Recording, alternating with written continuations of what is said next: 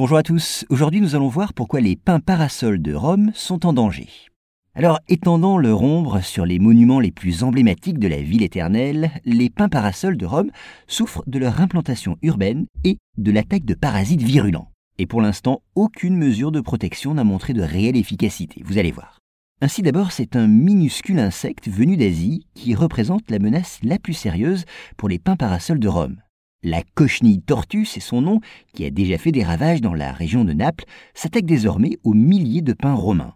Il faut dire que cet insecte se nourrit de la sève de l'arbre.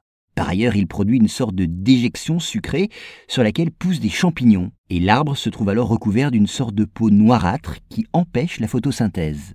Et puis cette cochenille tortue est d'autant plus dangereuse qu'elle est très prolifique et se reproduit très vite. Alors, sous les attaques successives des quatre générations d'insectes qui peuvent se succéder en une année, les pins deviennent exsangues. Et puis, situés en ville, deuxième raison, les arbres subissent aussi les attaques mortifères d'une intense pollution urbaine, pollution que les travaux de voirie contribuent à entretenir. Alors la question désormais est comment sauver ces arbres emblématiques? Oui, car si rien n'est fait, les célèbres pins parasols vont dépérir, tout simplement, et dans leur chute inéluctable, ils causeront parfois des accidents et même des victimes. Donc pour prendre à temps les mesures préventives qui s'imposent, la municipalité a fait appel à des entreprises qui, au moyen de techniques innovantes, surveillent la santé des arbres. Quand elles se dégradent, on les traite parfois alors avec des produits chimiques dont l'efficacité n'est que relative.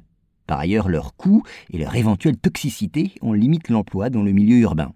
Ainsi, l'introduction d'un insecte prédateur, déjà présent dans la région de Naples, serait une solution plus adaptée mais toutefois à condition d'augmenter le nombre de ses ennemis naturels des cochenilles tortues. Tout cela est urgent car si aucun de ces remèdes ne s'avère suffisant, eh bien il faudra se résoudre à l'abattage de ces arbres.